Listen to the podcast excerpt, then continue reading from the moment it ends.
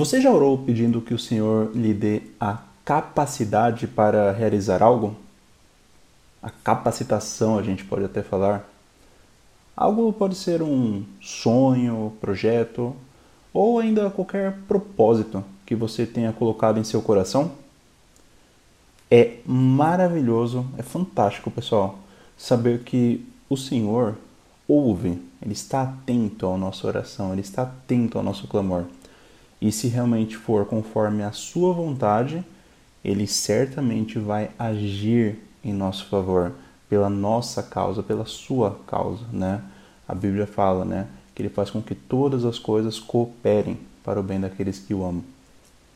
E além desses propósitos, né, que nós temos, que vão sendo desenvolvidos, seja desde a infância, né, na adolescência, juventude, etc., ou que você vai adquirindo, né, no decorrer da vida, é, o Senhor, eu quero que você saiba que Ele também tem planos e propósitos que Ele quer realizar na sua vida, na minha vida, nas nossas vidas, né?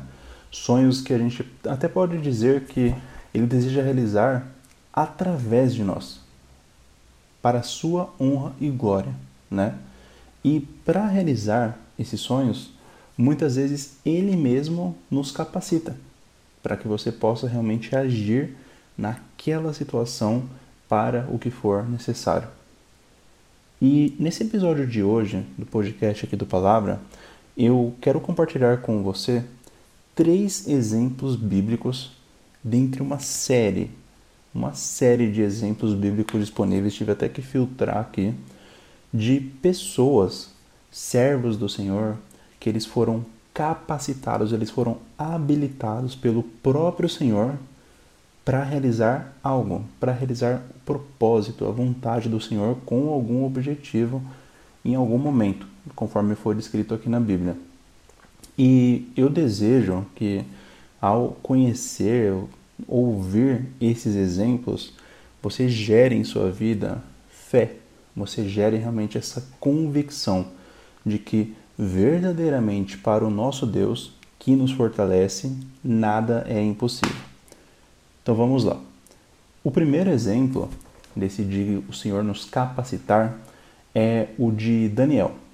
E conforme está escrito lá em Daniel 1,17, que diz assim: Quanto a estes quatro jovens, Deus lhes deu o conhecimento e a inteligência em todas as letras e sabedoria.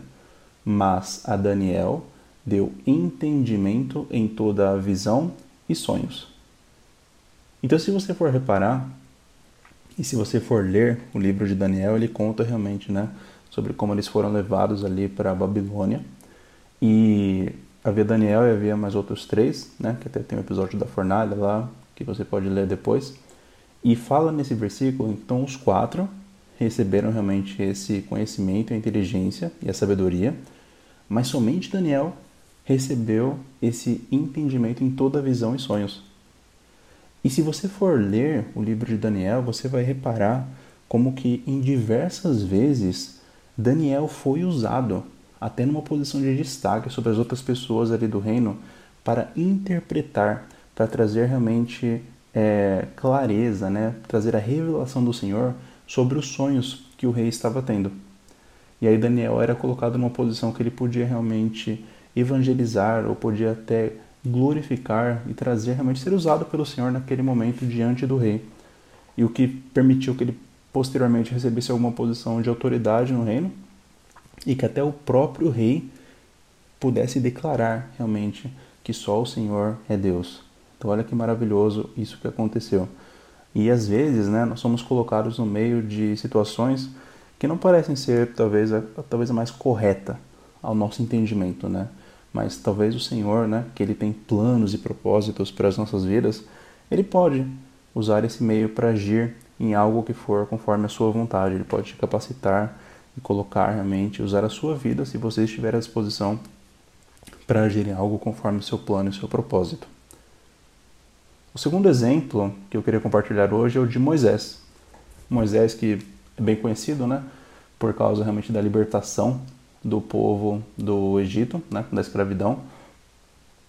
E eu não sei se você sabia, mas Moisés ele não se sentia apto ou preparado realmente para dialogar. Se você for ver lá durante as passagens né, das pragas, você vai ver que em diversos momentos houve um diálogo, houve uma argumentação de Moisés com o faraó, talvez com a liderança ali do faraó, para falar, para libertar o povo, para falar o que, que o Senhor queria que Moisés falasse. E olha só que interessante essa passagem que fala. Está lá em Êxodo 4, do 10 ao 12. Disse, porém, Moisés ao Senhor: Ó Senhor, nunca tive facilidade para falar, nem no passado, nem agora que falaste a teu servo. Não consigo falar bem. Disse-lhe o Senhor: Quem deu a boca ao homem? Quem o fez surdo ou mudo? Quem lhe concede vista ou o torna cego? Não sou eu o Senhor? Agora, pois, vá, eu estarei com você, ensinando-lhe o que dizer. E olha só, quem que deu a boca ao homem? Quem foi que te fez, que te criou, que te trouxe à existência? Que verdadeiramente é maior o que está conosco do que o que está no mundo. E maior é o que está em nós do que os nossos pensamentos acerca, né, sobre essas nossas limitações. Talvez você pense, eu estou sendo chamado para fazer esta ação nesse momento, mas eu não me sinto capaz. Então, pegue para você essa passagem. Quem foi que deu boca ao homem? Quem o fez surdo ou mudo? Quem lhe concede vista ou torna cego, né? Deus ele é superior a nós e ele nos capacita e ele é conosco. Eu acho muito legal o final da passagem quando fala, né? Eu estarei com você ensinando-lhe o que dizer. E se você for analisar, quando Jesus se entregou na cruz, né? Enviou o Consolador, o Espírito Santo, ele disse: Eis que estou convosco todos os dias. Então, esse ser ensinado não é algo que estava restrito, ou que nos dias de hoje é restrito ao que Moisés passou mas você também tem à disposição essa possibilidade de andar e caminhar com o Senhor e permitir que Ele te ensine. A Bíblia até diz que Ele nos ensinará todas as coisas, né? nos fará lembrar de tudo quanto Ele havia nos dito, é, para que você possa realmente exercer aquilo que o Senhor projetou, aquilo que Ele sonhou para a sua vida. Então Deus ele não só capacita, mas Ele nos acompanha e Ele vai ensinando, porque a capacitação do Senhor ela nem sempre é como um piscar de olhos. Você não é capacitado, você é capacitado. Pelo contrário, às vezes, e na maioria das vezes, por sinal, leva tempo, leva aprendizado, leva muitas pessoas, muitas situações, muitas vivências para a gente chegar no estado que a gente pode estar, por exemplo, lapidado para ser usado naquilo que o Senhor precisa em que estejamos, né? E isso nem sempre é no nosso tempo, mas é importante que seja no tempo do Senhor, porque Ele que detém realmente o conhecimento sobre o projeto, o propósito e o sonho que Ele deseja realmente usar nas suas vidas para realizar. E o último exemplo de hoje que eu quero compartilhar com você é um que está presente lá no Velho Testamento também, é na passagem de, da preparação do tabernáculo, na qual o Senhor passou realmente para Moisés e para as pessoas ali uma série de instruções do que, que deveria ser feito e era muito importante que fosse feito as coisas exatamente como o Senhor havia passado. E se você for reparar, a Bíblia é bem detalhista em descrever realmente as medidas, o que, que deveria ser feito, qual era a coloração, qual era o material que deveria ser usado, a disposição daquele objeto. Então era tudo bem técnico, bem detalhista, né? E se você for ver aqui, a passagem lá de Êxodo 31, 1 ao 5 diz assim: Depois falou o Senhor a Moisés, dizendo: Eis que eu tenho chamado por nome a Bezalel, o filho de Uri, filho de Ur, da tribo de Judá, e o enchi do Espírito de Deus, de sabedoria e de entendimento e de ciência em todo o lavor, para elaborar projetos e trabalhar em ouro, em prata e em cobre e em lapidar pedras para engastar e em entalhes de madeira para trabalhar em todo o lavor.